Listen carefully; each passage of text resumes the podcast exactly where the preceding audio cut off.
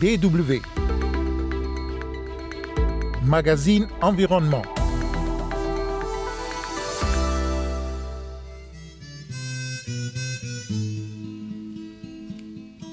Les pluies diluviennes ont causé ces dernières semaines des inondations au Niger et au Sénégal et un peu partout dans le monde. Et selon des experts onusiens, ces catastrophes sont en partie liées au changement climatique, notamment leur fréquence.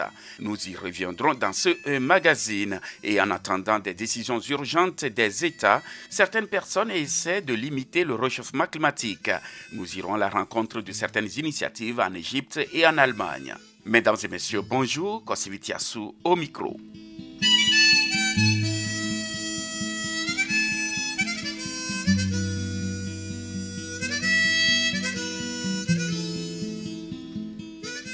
Des habitations ravagées, des animaux emportés, une partie de la ville de Dakar est sous l'eau. Les pluies diluviennes des derniers jours ont été exceptionnelles, une situation qui a amené les autorités sénégalaises à déclencher le plan d'organisation des secours en cas de catastrophe sec.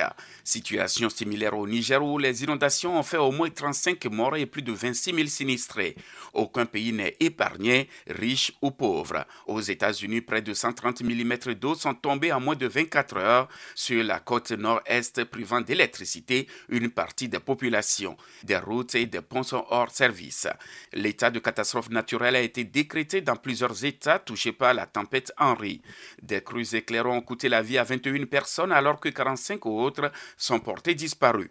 Pourtant, ces événements ont été annoncés depuis des années par des experts climat des Nations Unies, comme le confirme le nouveau rapport tant attendu du groupe intergouvernemental d'experts sur l'évolution du climat publié lundi dernier. Les explications de Sonia Sénéviran, professeure en sciences climatiques, auteur principal du rapport et coordinatrice sur le chapitre des phénomènes extrêmes de la sixième évaluation du climat du GIEC. Le constat est clair qu'en fait le changement climatique a lieu ici maintenant, il a lieu dans toutes les régions du monde. Donc, par rapport au changement des extrêmes, nous voyons que donc, toutes les régions du monde ont déjà des changements des événements extrêmes et que avec un réchauffement supplémentaire, ces changements des extrêmes vont devenir encore plus importants avec des événements extrêmes donc plus intenses et plus fréquents et en, particulier que ces changements en fait augmentent en fonction du réchauffement climatique. Donc euh, dans le rapport, nous avons évalué les changements euh, par exemple des températures extrêmes telles que les canicules, les précipitations extrêmes, aussi les changements de sécheresse, les changements d'inondation, les cyclones tropicaux, ainsi que les événements euh, combinés, c'est-à-dire quand on a une combinaison de différentes euh, conditions qui donnent lieu à des risques plus importants, par exemple des conditions sèches et chaudes qui donnent lieu à des euh, conditions propices aux feux de forêt, et aussi, par exemple, les inondations dans les zones côtières qui sont le résultat des précipitations extrêmes et de l'augmentation du niveau des mers. Sonia Sélévirane, professeure en sciences climatiques et coordinatrice sur le chapitre des phénomènes extrêmes de la sixième évaluation du climat du GIEC. Les experts du GIEC demandent aux États des actions urgentes face aux effets des changements climatiques. DW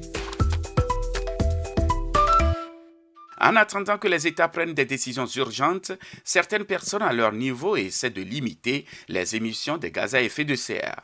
C'est ce que fait au Caire en Égypte Eba Atia Moussa et d'autres Égyptiens.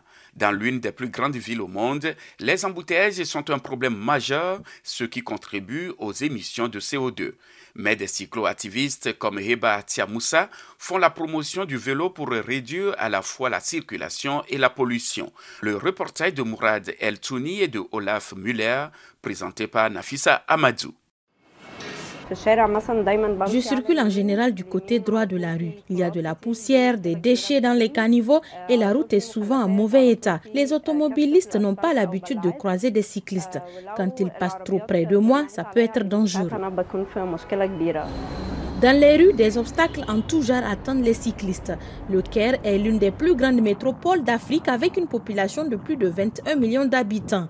La cohabitation entre les véhicules et les piétons n'est pas simple. Les autorités égyptiennes ont fait des efforts pour fluidifier la circulation en construisant des ponts et en élargissant les routes. Ces dernières années, plus de 7000 km de routes ont été construites dans le pays. Depuis le début de la pandémie de Covid-19, le nombre de cyclistes a légèrement augmenté au Caire. Et dans son magasin de vélo en centre-ville, Mohamed Yousri a vu le nombre de clients augmenter. Les transports publics sont bondés. Pendant la pandémie, les gens ont commencé à avoir peur d'attraper le virus dans les transports en commun. Alors, ils ont cherché des alternatives et ont commencé à faire du vélo. Et le problème des embouteillages incite aussi les gens à opter pour le cyclisme et ils se sont rendus compte que c'est un bon moyen de transport. Mais pour que le vélo devienne populaire, la ville doit évoluer et s'adapter. Tabdel, où travaille Moussa, est sur le sujet. La start-up a été fondée en 2018 par quatre urbanistes grâce à des dons privés. Leur travail est maintenant financé par le Conseil arabe des sciences sociales. Tabdel promeut le cyclisme. L'entreprise collecte aussi des données sur le nombre de cyclistes actuels, leur trajet et les facteurs qui ont joué pour qu'ils optent pour le vélo. Dans les bureaux d'ONU Habitat au Caire, des recherches sont aussi faites pour déterminer les moyens d'améliorer l'infrastructure urbaine pour les cyclistes comme pour les autres usagers de la route. Nous voulons construire des pistes cyclables dans le centre-ville et lancer un système de vélos en libre service. Selon ONU Habitat, 55% des trajets se font en transport en commun au Caire. 13% des déplacements se font en vélo ou à pied. Les associations de cyclistes sont de plus en plus nombreuses dans la ville comme Go Bike, qui a été créé par le passionné de vélo Mohamed Sami. Il a eu l'idée alors qu'il vivait en Europe. Nous encourageons les gens à faire du vélo parce que nous voulons réduire le nombre de voitures, de taxis et de bus dans les rues. Pour des trajets courts de moins de 5 ou 6 km, le vélo est tout à fait adapté. Par exemple, pour rendre visite à des amis ou aller au supermarché, c'est une meilleure option et cela contribuerait à réduire les embouteillages que nous redoutons tant. Le groupe Go Bike se réunit tous les vendredis matins à un endroit différent du Caire. Des vélos sont mis à la disposition de ceux qui n'en ont pas encore et tout le monde est le bienvenu. C'est une très bonne idée et c'est bien organisé. C'est la principale raison pour laquelle j'ai décidé de venir. Avec une infrastructure adéquate et des pistes cyclables qui protègent des voitures et des autres obstacles, ce serait beaucoup plus facile. Mon trajet quotidien serait beaucoup plus simple. Ce jour-là, près de 30 cyclistes ont parcouru 12 km dans les rues du Caire. Le groupe était composé en majorité de femmes, ce qui a créé la surprise dans la ville et cela démontre que le vélo est une activité pour toutes et tous. Merci à Mourad Eltouni, Olaf Muller et Nafissa Amadou pour ce reportage. Une autre initiative est celle de Christina Zawa et de son mari. Ils produisent des emballages en cire d'abeille rien qu'avec des matières premières locales. De même, ils n'exportent pas leurs produits, histoire de ne pas contribuer à la pollution de l'atmosphère à cause des émissions des moyens de transport. Un reportage de Tabea Margaltala présenté par Bob Barry. Des rouleaux de tissu imprimés en quantité. Christine Zawa et son mari sélectionnent les plus adaptés à leur prochain lot d'emballage en cire d'abeille. Nous utilisons du tissu en coton biologique enduit d'une couche de cire d'abeille, de résine d'arbre et d'huile de jojoba. Les aliments ne développent aucune condensation, ce qui est généralement la cause de moisissure lorsqu'ils sont emballés dans du plastique.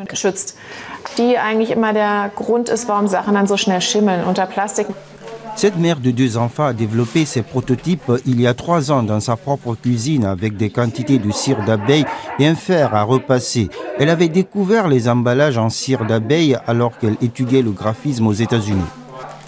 Comme on utilisait toujours plein de films plastiques non recyclables, j'ai pensé que les tissus enduits seraient une bonne alternative. Mais je voulais savoir de quoi il était fait et utiliser des matières premières produites en Europe. C'est comme ça que j'ai commencé à en fabriquer dans ma cuisine. La fabrication implique une bonne partie de travail manuel. La grande proportion du cire dans le mélange fait que les tissus gardent bien la forme une fois fabriqués. Il faut les séparer à la main. Christine Azawa tient à une fabrication à Berlin et rémunère ses employés équitablement. C'est pourquoi deux emballages en cire d'abeille coûtent assez cher, 10 euros les deux, mais ils peuvent être réutilisés pendant une année. L'idée commerciale de Christina a créé 20 emplois ici la créatrice de mode Karine Jordan. Elle produit ses propres collections de mode depuis 10 ans. Toutes ces matières sont biologiques et fabriquées dans des usines de tissage en Allemagne, en Autriche ou en Europe. Elle veut lutter contre l'industrie textile à bas prix et à rotation rapide des stocks. Ce que nous achetons aujourd'hui est définitivement bon marché. En réalité, on ne devrait pas être en mesure de vendre des vêtements à ces prix parce que je connais les coûts ici. Même si l'on tient compte des économies d'échelle, ce qui est proposé ici est encore trop bon marché. Cela dévalorise les vêtements ainsi que les personnes qui les fabriquent. Les vêtements éthiques et de grande valeur ont un prix. Ici, une robe coûte 600 euros, un haut 170. Karine explique qu'autrefois, la priorité de sa clientèle était d'être bien habillée. Aujourd'hui, beaucoup s'intéressent de près au lieu de fabrication des vêtements. Christine Azawa a également trouvé rapidement sa clientèle. Ses emballages en cire d'abeille sont désormais vendus dans 8000 magasins en Europe. Le chiffre d'affaires annuel atteint le million. Mais elle ne souhaite pas exporter vers l'Asie, l'Afrique ou les États-Unis. Je souhaitais fabriquer un produit durable dès le départ, car je me suis dit que nous disposons de ces matières premières en Europe. Si nous devions les expédier outre-mer, ce serait une catastrophe en termes d'émissions de CO2. Mais elle peut aussi s'imaginer implanter la production à l'étranger en utilisant des matières premières d'origine locale et un bureau local pour le marché. Un reportage de Tabea Marganitela présenté par Bob Barry. Nous sommes arrivés à la fin de ce magazine. Étaient également au menu les catastrophes liées au changement climatique, notamment les inondations en Afrique et un peu partout dans le monde. Merci de nous avoir suivis. Kosivitiasu au micro et restez toujours à l'écoute de la Deutsche Welle.